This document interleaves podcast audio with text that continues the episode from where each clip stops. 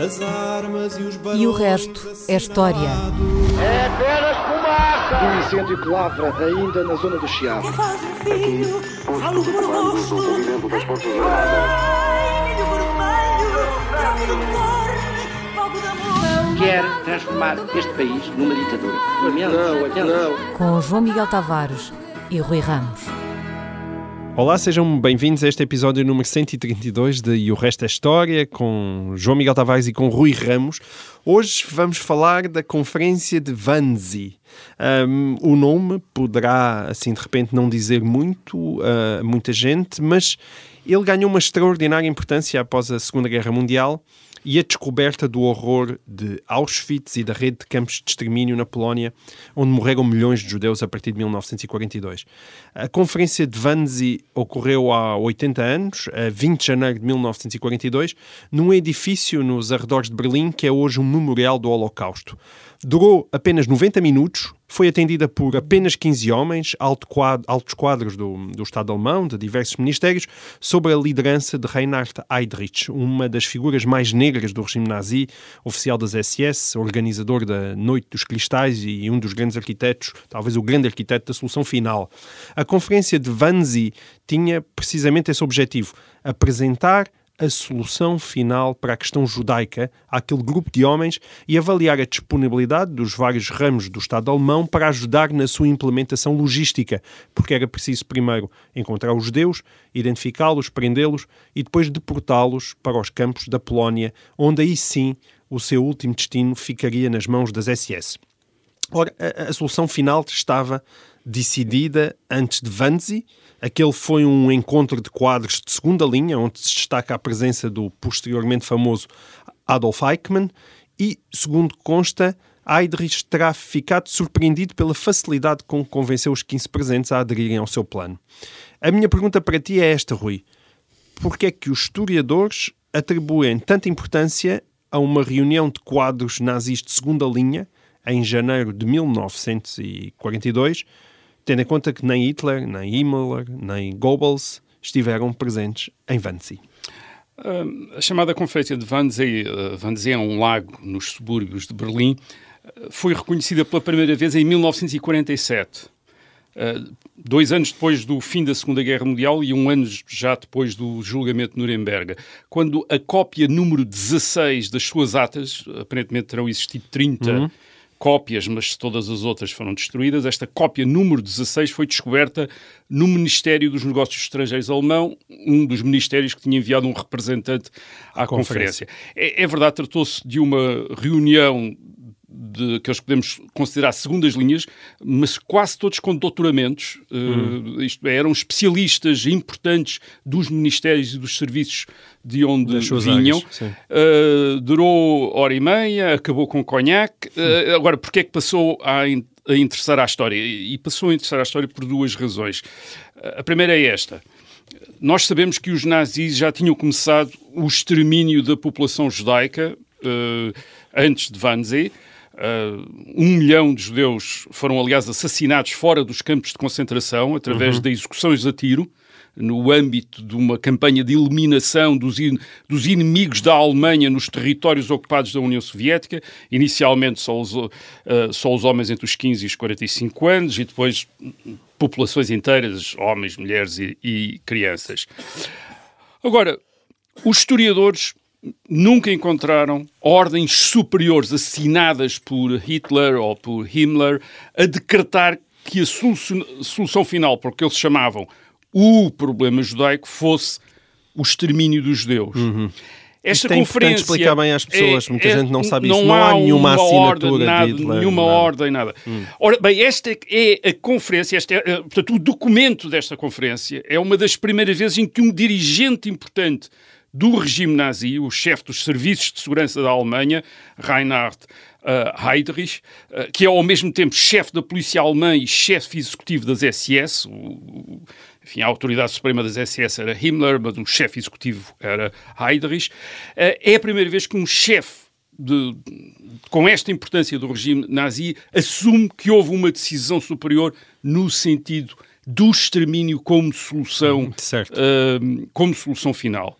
A solução seja, final. esse papel não existe, não existe o papel assinado pelos por Hitler Não- ou, ou- por essa cúpula nazi, mas esta conferência dá para perceber de forma indireta que, que isso tinha, isso tinha que, sido aprovado. que essa decisão, que tinha havido uma decisão antes. Uh, e que era claro Anterior. já para. A Aida está ali a falar como uh, representante da elite uh, dirigente nazi, e é claro que há uma ideia do que vai ser aquilo que ele chama a solução final. E como é que ele concebe a solução final em 20 de janeiro de 1942? Ou como é que nós podemos perceber que é, o que é a solução final a partir do discurso inicial que ele, que ele faz na conferência. Deste modo, primeiro trata-se de identificar os judeus, deportá-los, primeiro os judeus da Alemanha e da Europa, e, do- e da Europa Ocidental, para a Polónia ocupada, sujeitá-los aí a trabalhos forçados, em que se esperava que muitos morressem, e depois assassinar os sobreviventes. Basicamente, é uma, ah, uma operação de ah, extermínio. A conferência tem dois objetivos. Tem, o primeiro objetivo é fazer com que todos os presentes concordem sobre quem é judeu. Isto era importante, sobretudo na Alemanha, porque havia muitos pedidos de exceção àqueles que eram ah, considerados judeus, ou porque estavam em casamentos mistos, isto é, tinham, cas- era, um, judeu ou uma judia, mas tinha casado com um não-judeu ou uma, ah, uma não-judia, às vezes tinha filhos, e portanto havia um pedido de exceção a dizer, bem, este caso, não.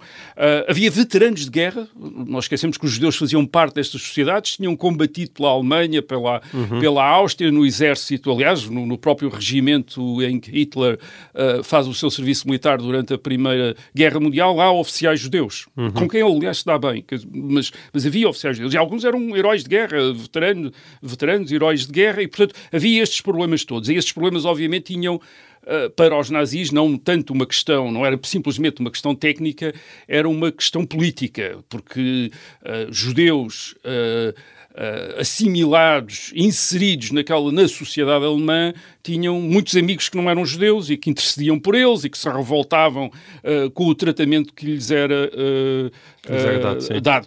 Há uma grande diferença para os próprios nazis entre, e até há uma- um, um documento conhecido de um campo de concentração onde o oficial recebe judeus da Alemanha e com as instruções de os tratar, isto é, o extermínio como os judeus uh, da Ucrânia, da Polónia, da Rússia, e esse oficial ressente-se e diz custa-me porque estes judeus da Alemanha são judeus que estão inseridos na nossa sociedade.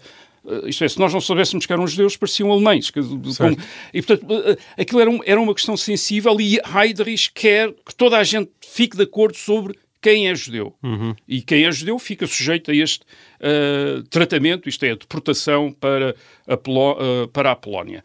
Segundo, o, uh, o outro objetivo, segundo claro, é levar todos estes departamentos do governo alemão, especialmente os Ministérios do Interior, da Justiça, o Ministério do Plano, o Ministério da Propaganda, o Ministério dos Negócios Estrangeiros o Ministério dos Territórios Ocupados no Leste, todos eles a estarem em sintonia e a colaborarem no, uh, no projeto. Portanto, era uma reunião executiva, Sim, verdadeiramente. verdadeiramente é apresentar um plano e uh, saber o que é que É assim que uh, há a dizer estes especialistas, porque estamos a, estamos a falar de doutorados, como disse, portanto, especialistas. O que é que eles têm a dizer sobre quem é que é e quem é que não é uh, judeu e depois a cooperação, uh, toda a gente sujeita, submeter-se, se, uh, se integrar naquela operação dirigida por Heydrich uh, para a solução final daquilo que eles chamam o, pro- o problema uh, judaico. judaica, Um dos, um dos presentes da conferência é Adolf Eichmann, eh, que, que vai ser o principal coordenador da operação e também depois uma das fontes sobre o que é que verdadeiramente se passou na conferência, uma vez que nós temos as atas, mas Eichmann dá. eh, eh, enfim, no seu testemunho, quando é preso e depois julgado em Israel, eh, explica que as atas apenas refletiram parcialmente a conferência, uma vez que eh, Heydrich lhe deu instruções para amenizar o eh, texto. Portanto, esta conferência de Wannsee é um momento em que percebemos sem qualquer dúvida que o massacre dos judeus, que já está em curso, atenção, já está em curso nos territórios ocupados pelo exército alemão durante a ofensiva contra a União Soviética na segunda metade de 1941, eh, eh, sobretudo na Ucrânia e na Bielorrússia, aí já há um massacre. Eh, agora, aqui percebemos que este massacre não vai ser já uma iniciativa deste ou daquele dirigente local nazi nas regiões ocupadas do leste da Europa e até podia-se dizer à revelia dos líderes em Berlim ou com o desconhecimento deles, como dizem alguns negacionistas, mas algo decidido pelos dirigentes máximos da Alemanha nazi e que eles concebem como um processo unificado e coerente. Certo. É um processo, é um, é um projeto. É um é, plano do Estado. É, exatamente. A segunda razão da importância da Conferência de Wannsee tem a ver com isto, quer dizer, que é, uh, os nazis eram completamente abertos acerca do antissemitismo e do racismo, do racismo em geral. Portanto, uh, 80 anos atrás não era alguém a dizer eles eram racistas, ele dizia não, não somos nada. Não, eles eram abertamente racistas. Uh, o antissemitismo fazia parte do programa do Partido Nazi antes da sua tomada de poder em 1933, depois fazia parte do regime nazi, tinha ficado consagrado em leis como as chamadas Leis de Nuremberg de 1935, privavam os judeus na Alemanha da nacionalidade, proibiam casamentos uhum. entre judeus e, não judeus. Portanto, toda a gente sabia que os nazis eram antissemitas e os dirigentes nazis, a começar por Hitler, constantemente atacavam e ameaçavam uh, os judeus. Portanto, isso era muito claro, não havia dúvidas acerca uh, disso. Agora, outra coisa era este assassinato em massa sistemático da população judaica. E isso é tratado pelos nazis de uma maneira muito mais discreta uh, em Sim. segredo. Eles, quando falam Portanto, entre abertamente si, racistas, mas não abertamente genocidas. Quando, exatamente, quando falam entre si, eles usam, aliás, mesmo entre eles, eles usam eufemismos. Uhum. Por exemplo, eles não dizem extermínio, dizem tratamento especial que é o que eles vão fazer às populações uh, judaicas. Não há ordens escritas por alguma razão. Obviamente, eles sabiam que ninguém queria ficar com uma assinatura debaixo de uma instrução certo. geral uh, para o uh, extermínio. Portanto, o, o, máximo, aliás, que temos é, é uma nota de, de por, por, exemplo, uma nota de Himmler, de uma, depois de uma reunião com Hitler a 18 de dezembro de 1941, uma nota na sua agenda em que ele diz, escreve, questão judaica. Depois, dois pontos, para serem destruídos como os partisanos. Os partisanos são os guerrilheiros uh, pró-soviéticos nos territórios ocupados na União Soviética. Portanto, os judeus para serem destruídos, uh, eliminados como os partisanos. Coisas destas, pequenos, uhum. pequenas coisas dessas. Portanto, Wannsee tem esta importância. É uma das poucas vezes em que sabemos que dirigentes nazis e responsáveis por departamentos do Estado e dos aparelhos de segurança discutiram o assunto em grupo. Uhum. E o primeiro ponto a tirar desta discussão é que ninguém tem objeções ao massacre. Isto é, não há ninguém que diga mas isto matar tanta gente. Uh, não. Há, há, há, discussão sobre o quem era e não era judeu, isso era a discussão, mas a operação em si de extermínio não oferece. Uh, não suscita Sim. dúvidas nem uh, discussões. Aliás, de acordo, como estava a dizer, de acordo com o testemunho de Heichmann, uh, a discussão foi muito mais livre do que ficou registado nas atas, neste sentido eles abertamente sabiam que estavam a falar do extermínio da população judaica. Usavam eufemismos, sabiam do que estavam uh, a tratar e teria sido Heydrich, como disse, que deu instruções a Heichmann para nas atas, uh, uh, enfim, a Sim. coisa ficar mais, um bocadinho mais uh, vaga. Ora, isto queria dizer o quê? Isto quer dizer que os nazis sabem que isto é uma atrocidade, mas acham que ao mesmo tempo é uma necessidade.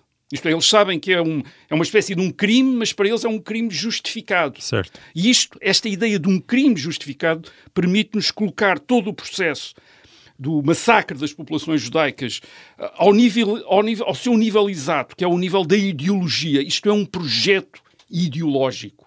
Os nazis não são, para eles, a questão judaica não é uma questão de ódio que eles pessoalmente tivessem, enquanto indivíduos, por outros indivíduos que por acaso eram judeus. Uh, Hitler não é antissemita por ter tido qualquer problema pessoal com os judeus. Pelo contrário, por exemplo, o médico que tratou a mãe de Hitler quando ela esteve doente e depois morreu era judeu e, e sabemos pela documentação que Hitler apreciou imenso o trabalho do médico e agradeceu-lhe. Um, e depois até o ajudou, aliás, a sair da. Seja, a, a, não, o extermínio não era nada pessoal, não, não é? O, o, é. Não, isto é uma questão ideológica. Aliás, a maneira como Hitler vê os judeus já indica isso. Ele não vê os judeus como tradicionalmente os cristãos veem os judeus na uhum. Europa. Uh, os cristãos veem os judeus como pessoas que têm religião judaica. E que por isso, quando saíam, abandonavam essa religião judaica, por exemplo, se convertiam ao cristianismo, Certo. deixavam de ser judeus. Certo. Portanto, isto era o regime, digamos, na, na Europa.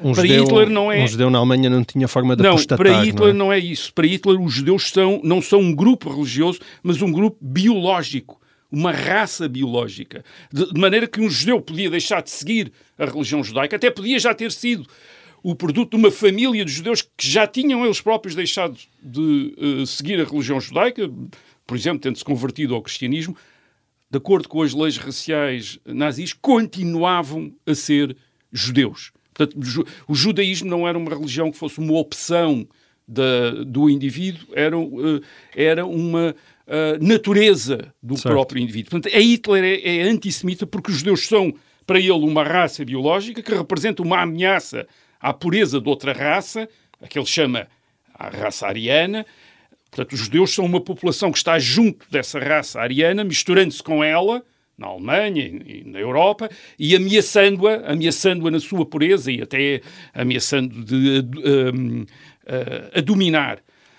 Um, o caminho para o uh, extermínio vem daqui. Começa pela, um, uh, pela ideia de discriminação, começa pela ideia da expulsão, que é uma primeira ideia que os nazis têm como solução para uh, a população uh, judaica, para o problema judaico na Alemanha, expulsá-los. Uh, cerca de metade dos judeus alemães entre 1933 e 1939 emigraram, e emigraram em condições más, quer dizer, em condições... Certo. Porque eles, para sair, tinham de uh, renunciar a todos... Praticamente eram, era-lhes confiscado todos os bens. Portanto, era uma, uma coisa pesada, mas cerca dos 437 mil judeus que havia na Alemanha em 1933, metade mesmo assim uh, saiu porque percebeu que os riscos que é que eram uh, enormes. Agora, depois a política passa a ser concentrar os judeus todos na Polónia ocupada, no chamado Governo Geral da Polónia, que é a parte da Polónia que não foi anexada pela Alemanha e, portanto, é um território de- quase Hum. colonial. Isso a partir de 1939. Isso a partir de 1900 e, uh, uh, não, 1941 já. Quer dizer, a ideia de levá-los para a parte uh, da, da Polónia, que faz parte do governo geral. E depois a ideia do próprio extermínio. E o extermínio tem a ver com outra coisa, tem a ver com a ideia que os nazis têm da Segunda Guerra Mundial. E, portanto, por isso é que mil- fim de 1941, princípio de 1942, é, é importante para perceber a Conferência de Wannsee e as decisões que estão por detrás da Conferência de Wannsee. O que tu estás a dizer é que a solução final não é uma ideia de 1936 Há nem uma- 39, não, não, há uma mas que é ideia, de 42. Há uma ideia de solução final, isto é, uma ideia de uma solução para o problema judaico, do ponto de vista nazi, mas que vai tendo várias conteúdos, várias, eh, eh, várias formas, e que é na segunda metade de 1941 e quase mesmo já no fim de 1941 que essa solução final começa a ser concebida como o extermínio sistemático.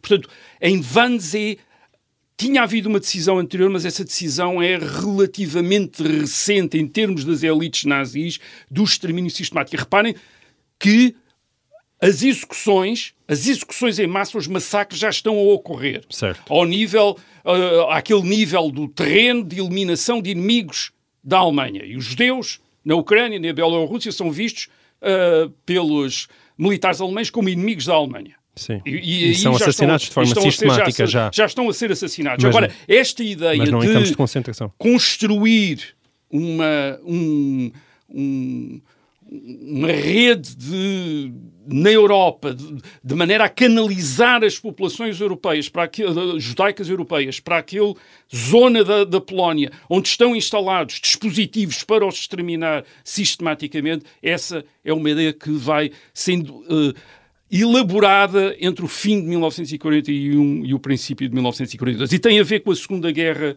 eh, Mundial. No fim de 1941, a Alemanha nazi está em guerra com a Rússia comunista e com os Estados Unidos. Falámos disso aqui há umas semanas atrás. Ora bem, para Hitler, esta é uma batalha final pela supremacia no mundo, em que quem perder será destruído. E Hitler, no começo da Segunda Guerra Mundial, ou antes, no ano em que começou a Segunda Guerra Mundi- Mundial, em 1939, portanto, dois anos antes, em 30 de janeiro de 1939, ele tinha avisado que se houvesse uma guerra mundial, tinha avisado num discurso público, que se houvesse uma guerra mundial, essa guerra levaria ao extermínio dos judeus. Uhum. Os judeus não sobreviveriam a, a uma a uma guerra mundial. Porquê? Porque ele achava que os judeus é que seriam culpados pela guerra mundial. Portanto, ele faria questão de os punir p- por isso. Ora bem, a 11 de dezembro de 1941 temos a declaração de guerra da Alemanha nazi aos Estados Unidos. E eh, a 12 de dezembro, no dia seguinte, numa reunião com líderes locais do, eh, do Estado nazi, Hitler lembra o aviso que tinha feito em 1939. Isto é, temos agora uma guerra eh, mundial e os judeus têm de pagar pela guerra mundial. Portanto, a ideia aqui é a eliminação dos judeus, que ainda não tinha, que estava a ser feita, mas que ainda não obedecia a um plano eh, geral e concebido daquela maneira industrial como vai ser concebido a partir de Wannsee e a partir da conferência de Wannsee, tem a ver com esta ideia de eliminar os judeus durante esta batalha final. Ok. Aliás, Hitler dá como, dá como eh, explicação para isso, de- de- se ele deixasse as populações judaicas em paz durante esta batalha, e introduziria um elemento de incerteza dentro da Europa. Quer dizer, então os nazis não são eh, sérios, isto é, não, não fazem Certo. nada. Portanto, era preciso. Há, há aqui uma motivação, e isto é que é muito importante as pessoas perceberem: há uma motivação ideológica. Isto é um, é um projeto ideológico. Aliás, num discurso, eh, uns anos depois, Himmler vai fazer enfatizar isso. Eles estão a fazer aquilo sem eh, emoção pessoal, isto é, sem raiva, sem nada. Eles estão a fazer aquilo.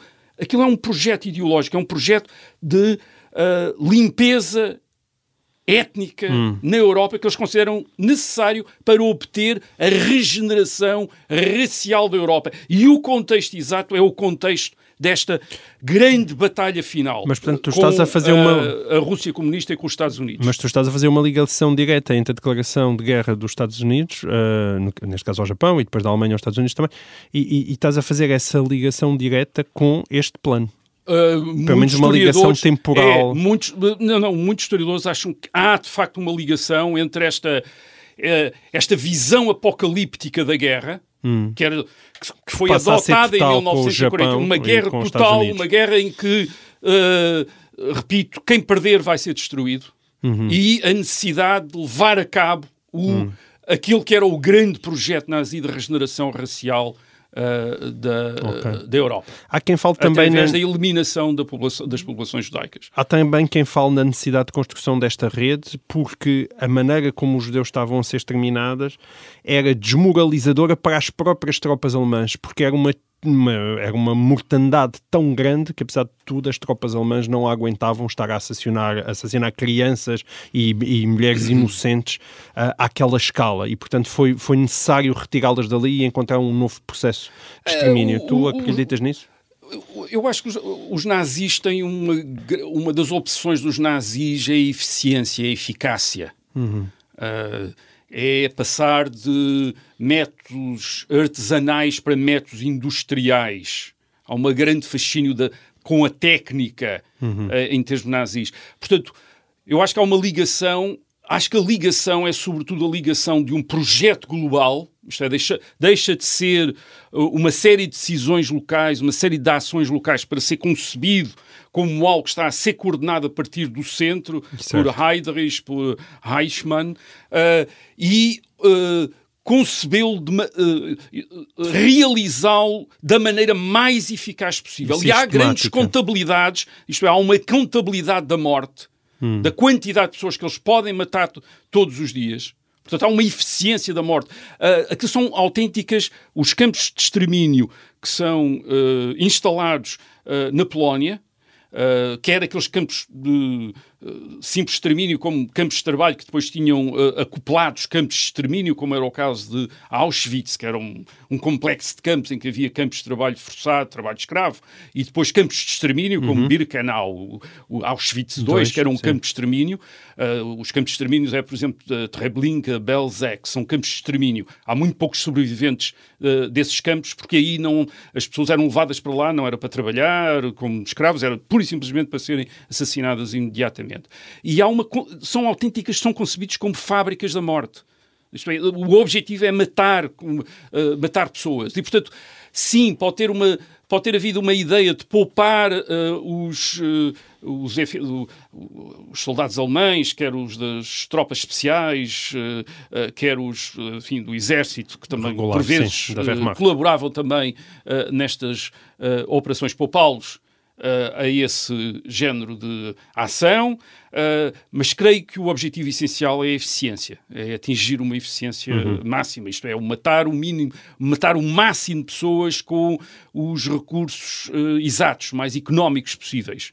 Uh, não gastar balas, basicamente. Aquilo ao, ao extermínio pelas balas, a shoa das balas, e esta é a shoa do gás, das, que resulta das experiências, primeiro com caminhões móveis, portanto, com unidades móveis que usam gás, depois com certo. as instalações de câmaras de gás, é a maneira mais eficiente de matar dezenas de pessoas ao mesmo tempo. Uh, em Auschwitz, em Birkenau, é possível matar mil pessoas certo. rapidamente. E, e, também com o avanço da guerra para leste, o número de judeus à disposição dos nazis esse, aumentou. Esse é o, outro, esse é o outro ponto que é o, o, o, outro ponto importante e que tem a ver, obviamente, com, a, com esta solução, uh, solução final. Nós estamos a falar até agora dos nazis e é preciso falar daqueles cujo destino os dirigentes nazis estão a decidir no, via, no dia 20 de janeiro de 1942 em Wannsee. E a verdade é essa, exato. Em 1940, no fim de 1941, princípio de 1942, os nazis têm à sua mercê as maiores comunidades judaicas do mundo. Não são apenas da Europa, são as maiores comunidades judaicas do mundo, na Polónia, na Ucrânia, uh, países, uh, regiões ocupadas pelos nazis e depois em estados aliados aos nazis, como a Roménia e na Hungria. Cerca de 9,5 milhões de pessoas. São, são populações que estão na Europa há centenas de anos, há mais de mil anos, que vieram no fim do Império Romano, na Idade Média. São populações que nós, obviamente, é uma, é uma, é uma tragédia em termos de, uh, das pessoas e das famílias, mas é também uma tragédia em termos culturais. Esta, esta, isto era uma cultura europeia, esta cultura judaica que existia na Europa, é uma cultura que tem o seu folclore, tem as escolas, tem a sua imprensa, tem o, o seu teatro, tem a sua língua, o Yiddish, que é a língua falada por uma grande parte dos judeus, uh, tem o seu sentido de humor, que ainda hoje se vê naquele, enfim, naqueles filmes sobre uh, judeus nova-iorquinos, que são judeus, na maior parte Allen, deles, uh, como o Woody Allen, Sim. que são judeus, na maior parte deles, uh, originários do leste da Europa e que têm um sentido de humor especial. Quem, quem se interessar por isso pode ler, por exemplo, as novelas do Isaac Bashevis eh, Zinger, o prémio eh, Nobel de 1978, um escritor nascido na Polónia, depois vive nos Estados Unidos, escreve a Ida e Yiddish e, e tem este mundo, uh, o mundo uhum. destes rabinos, o mundo desta, dos de eruditos do Talmud, etc. É, é, é, um mundo que no princípio do século XX, isto é só para, dar a só para dar a ideia da importância deste mundo para a cultura europeia, é um mundo que produz cientistas como Albert Einstein, escritores como Franz Kafka, pintores como Marc Chagall, músicos como Gustav Mahler, realizadores de cinema como Ernst Lubitsch ou uh, Fritz Lang, que também têm origens judaicas. Portanto, é esta comunidade esta comunidade europeia, uma comunidade muito importante, uh, há muito tempo na Europa, há imenso tempo na é? Europa, é? que os nazis vão exterminar. E em janeiro de 1900, e, e de facto o processo é começa deste, desta maneira sistemática industrial em janeiro de 1942. Uh, aí, uh, nessa altura, os judeus já estão a ser assassinados na Ucrânia e na Bielorrússia, mas em operações ainda não unificadas e não são sistemáticas, e é nesta altura, dezembro de 1941, janeiro de 1942, que se começa a fazer experiências com gás, o campo de Belzec, em que se vão fazer as primeiras câmaras de gás fixas, está em construção. Auschwitz II, Birkenau, só começa a funcionar em março de 1942. Portanto, nós estamos a falar basicamente dois anos, dois anos e meio, 1942, 1944. É nestes dois anos que os nazis vão conseguir praticamente, através dos campos de extermínio, através das execuções, matar, assassinar dois terços dos judeus europeus. Uh, só para vos dar uma ideia da, da, imensidão do desaparecimento. Na Polónia, em 1939, viviam 3 milhões de judeus. 3 milhões de judeus. Em 1950 há 45 mil.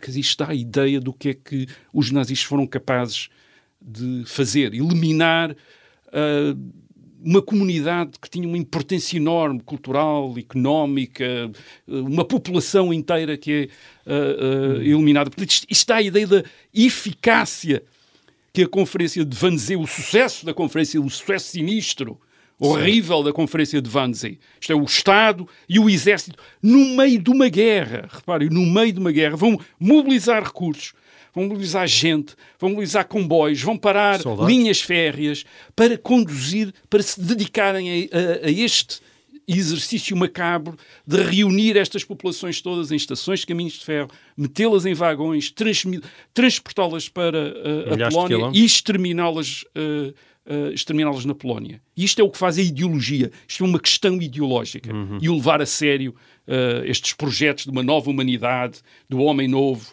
Uh, de, de uma nova sociedade, neste caso concebida uh, através da luta de raças e Hum. não através da luta de classes, mas também com uma mortalidade deste tipo. Só uma única, no- uma única nota. O Weidrich não viveu para ver isso. não é? Reinhard Heydrich não viu o resultado. Ele vai sofrer um atentado eh, quatro meses depois, em maio de 1942, eh, em Praga. Ele era o protetor da Boémia e da Morávia, portanto, da República Checa Uhum. eh, atual.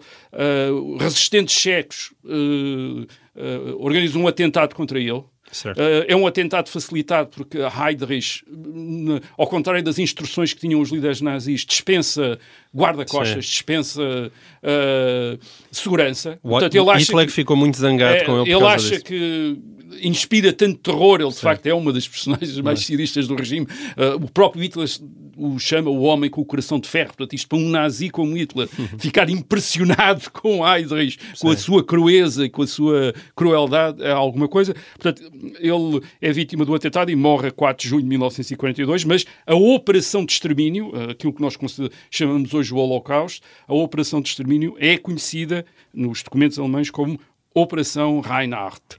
Uh, Einsatz Reinhardt.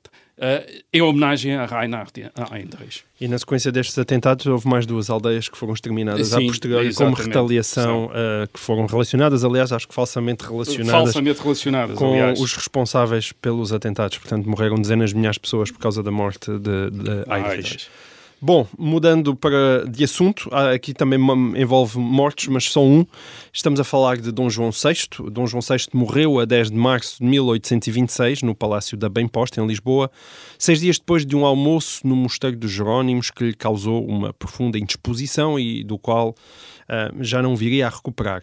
Ah, logo se levantaram suspeitas de envenenamento e essas suspeitas Uh, foram alegadamente confirmadas no ano 2000, quando uma equipa de investiga- investigadores, com o apoio do Instituto Superior Técnico, analisou aquilo que se pensa serem as vísceras do rei, que segundo parece estavam depositadas num pote no Mosteiro de São Vicente Fora, e encontrou uh, concentrações de arsénio 130 vezes superiores ao normal e, portanto, que dariam uh, para matar qualquer pessoa, pensa-se. Uh, e é por isso que o ouvinte Nuno Ramos nos enviou uma pergunta muito simples e direta. Diz só assim: é possível especular com algum grau de certeza por que razão Dom João VI foi envenenado e por quem? Rui Sherlock Ramos, conta-nos coisas. Uh, especular é possível. Agora, com certeza, quando nós, enfim, especular e certeza às vezes não, não, não, não, não joga. O, o resultado dessa investigação, uma investigação do, de, há 20 anos, um, já foi discutido por uh, biógrafos de Dom João VI, o Jorge Pedreira e o Fernando Dous Costa, que publicaram uma, uh, uma vida do rei uh, em 2006. Uh, eles uh, deram duas notas Discordam da tese. importantes. Sim, eles aceitam a possibilidade da tese, mas de- deixam estas duas notas que, que me parece que faz sentido deixar. A primeira é que o arsénio era usado medicinalmente, por exemplo, a tratar a sífilis e não apenas como veneno. Certo. Portanto, é uma coisa a ter em conta, não é? Quando se encontra vestígios, pode, pode ser outra, pode não, não decorrer necessariamente de um ato eh, de, de- de um homicídio. Segundo, a descrição da morte do rei, e temos descrições da morte do rei em março de 1826, não parece corresponder bem a um envenenamento.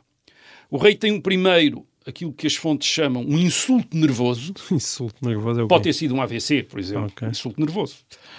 Em 4 de março. E morre a 10 depois de outros insultos nervosos. mais uma Portanto, vez, ataques cardíacos, eh, AVC, acidentes vasculares cerebrais, enfim, coisa assim. O estudi... Ora bem, os- perante, este- perante isto, o, o que os estudiosos que defendem o- a, a hipótese do envenenamento, com base naquele estudo das vísceras, das supostas vísceras do rei, têm de começar depois a sugerir coisas um bocado mais elaboradas.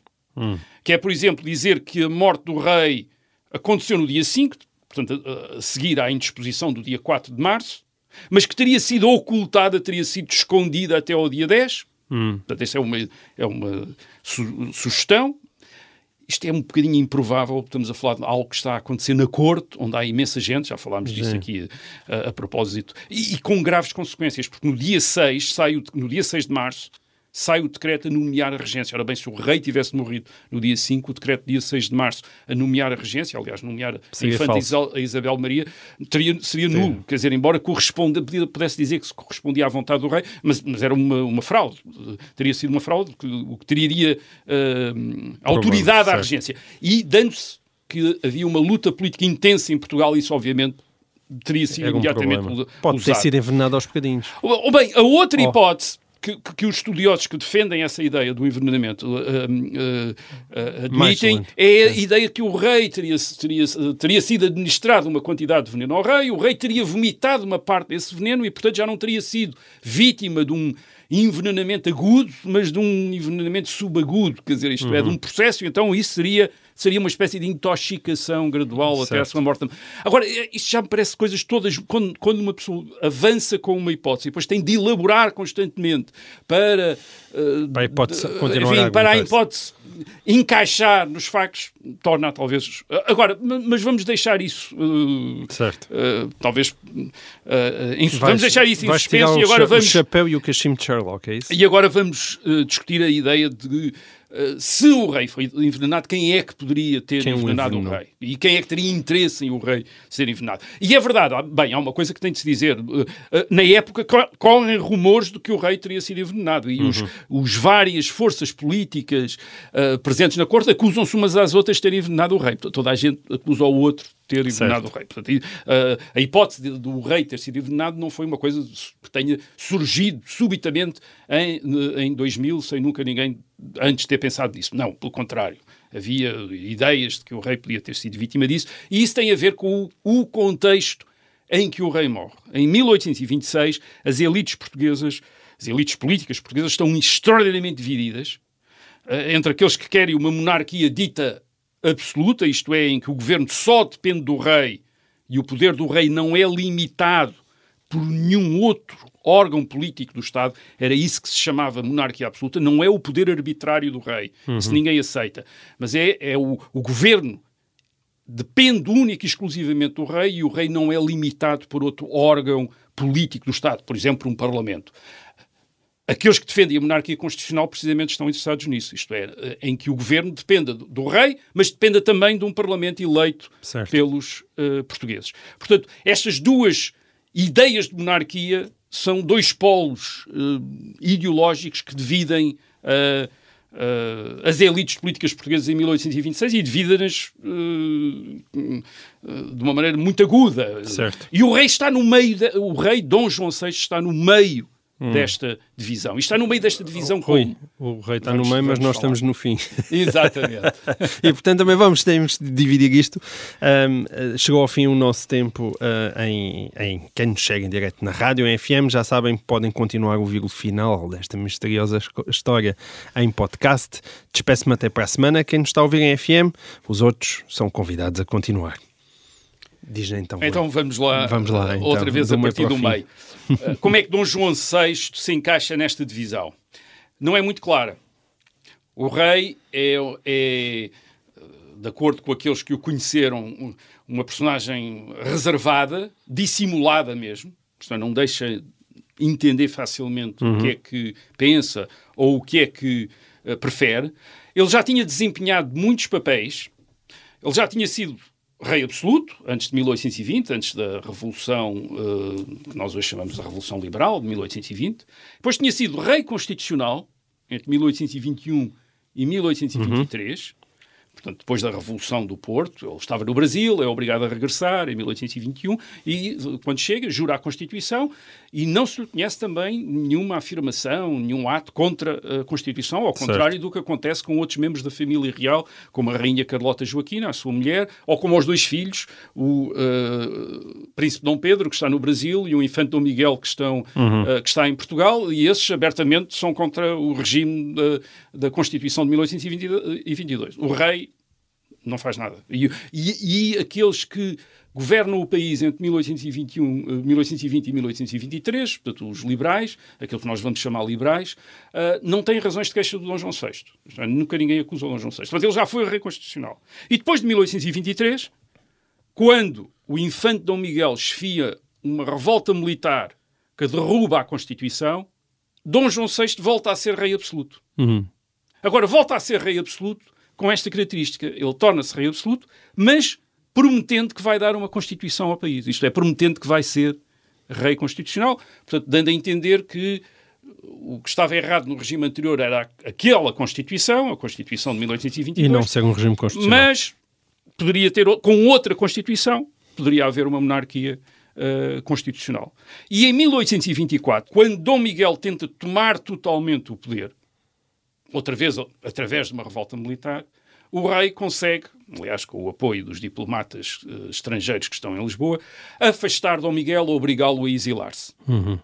Portanto, a base da influência de Dom João VI é, é um bocadinho esta uh, ambiguidade que, faz, que, que, o faz ser o símbolo, em 1826, daquilo que na época é chamada a moderação, os moderados, quer dizer, aqueles que uh, não certo. querem uma Constituição como a de 1822, mas também não querem uma uhum. monarquia absoluta como o Dom Miguel queria. Querem, uma, querem um regime constitucional, mas fundado pelo rei, em que a Constituição seja dada certo. pelo rei, portanto, um, meio termo. Hum. Era, o, era, o, que se chamava o meio termo. O problema dos moderados é quando se trata de saber quem é que os matou, tem inimigos dos dois tem lados. Tem inimigos dos dois lados. Ora bem, esse é que era o, o ponto. Portanto, em 1826, daqui, perante aquilo que eu agora disse, talvez podia-se dizer que os partidários de uma monarquia absoluta, como Dom Miguel, seriam os principais interessados na morte do rei, que em 1824 tinha forçado uhum. uh, Dom Miguel a exilar-se e sobretudo a,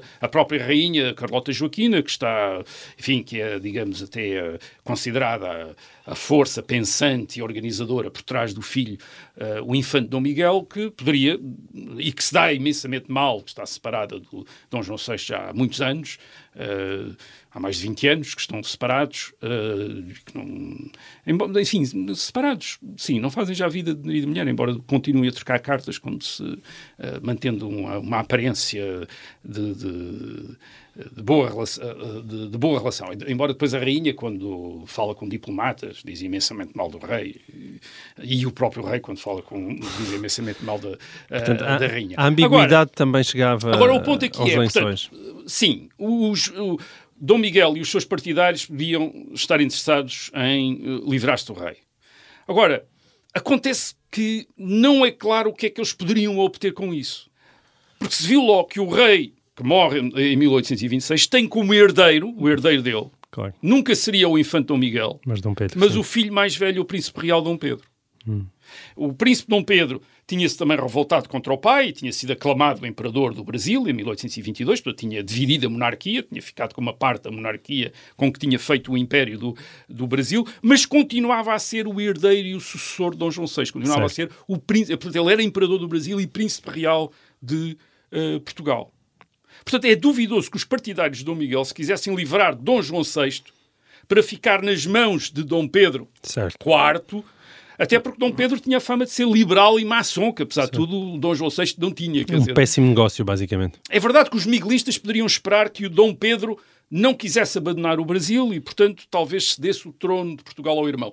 Mas é, é muito duvidoso. E, aliás, o que acontece em março, abril de 1826 é que são os liberais que têm a ganhar com a morte do rei. Uhum. Os liberais estão em 1826 exilados, depois de terem uh, sido afastados do poder em 1823, não têm poder. E o que é que acontece em 1826, morto o uh, rei Dom João VI? Dom Pedro é aclamado rei, e não há resistência a isso, não há dúvidas nenhumas, isto é, é muito natural, é imediatamente aclamado rei. Então, quer dizer que nas elites nunca houve dúvidas que o sucessor legítimo de Dom João VI era o seu filho mais velho, o príncipe real Dom Pedro, embora fosse imperador do Brasil, uhum. portanto é aclamado rei. E depois Dom Pedro vem, nesse verão de uh, 1826, a dar a Portugal uma nova Constituição, a Carta Constitucional de 1826, uma cópia do, da Constituição do Império do Brasil. Um, os liberais voltam ao poder, os miguelistas perdem o poder que tinham e, desesperados, tentam organizar uma revolta militar que falhou e, e, ficam todos uh, exilados, aliás, como Dom Miguel uh, uh, estava exilado. Portanto, se nós virmos o que aconteceu, não é muito óbvio quem é que teria interesse na morte do rei. Isto é, não é muito óbvio daquele do género, bem, eles fizeram isto para conseguir aquilo, não se percebia. Uh, era uma jogada, mais uma vez, era uma jogada extraordinariamente complicada uh, de matar o rei para ficarem nas mãos de Dom Pedro, que vem fazer coisas ainda piores do que lhes tinha feito, aos certo. miguelistas, o, o rei Dom João VI. Portanto, não é muito claro. É uma, é uma questão que é uma questão que faz sentido discutir, porque é discutida na época, o rei ter sido envenenado. Aliás, a, do, a, a, a, dona Carlota Joaquina tem uma conversa com o embaixador da Inglaterra e diz que foram os liberais que mataram o Dom João VI. Uhum. Diz logo ao embaixador, isto foram os liberais que mataram. O próprio Dom Miguel também insinua isso uh, várias vezes uh, assassinaram o pai, etc. Os pedreiros livres, que, estão os maçons que assassinaram o pai.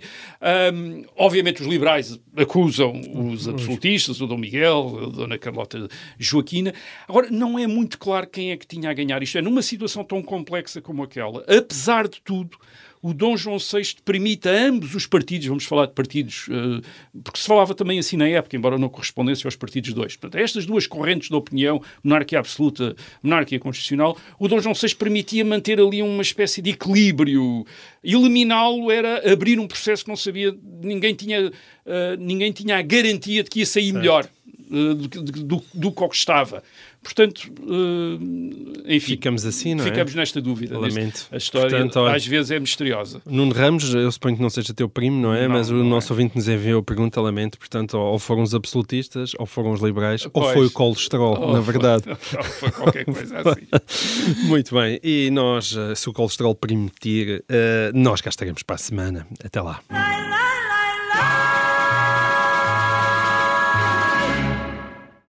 Obrigada por ter ouvido este podcast. Se gostou, pode subscrevê-lo, pode partilhá-lo e também pode ouvir a Rádio Observador online em 98.7 em Lisboa e em 98.4 no Porto.